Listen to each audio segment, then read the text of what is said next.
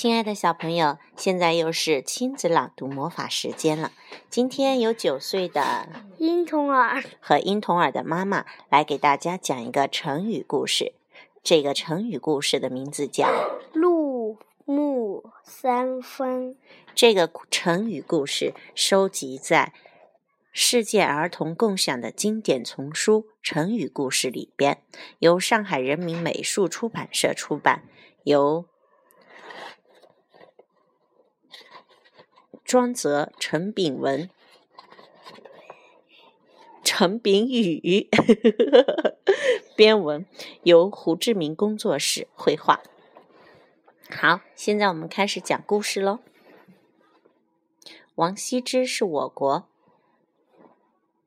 历史上最有名的书法家，因为他曾经做过右军将军，所以人们又常常称他为。王右军，王羲之的书法秀丽雄奇，达到了炉火纯青的地步。这和他从小刻苦练习是分不开的。他十二岁时，在父亲的枕头下面看到一本写字笔法的书，就偷偷拿出去读。不到一年，他的书法便大有长进。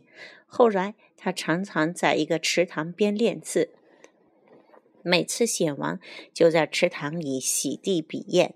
时间一久，整个池塘的水都变黑了。那池塘里的水是死水吗？不流动的吗？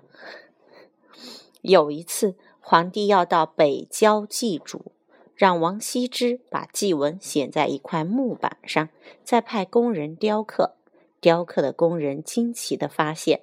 王羲之写的字比例竟然渗入木头中，那是什么笔写的？刀子刻进三分，还能看见墨迹。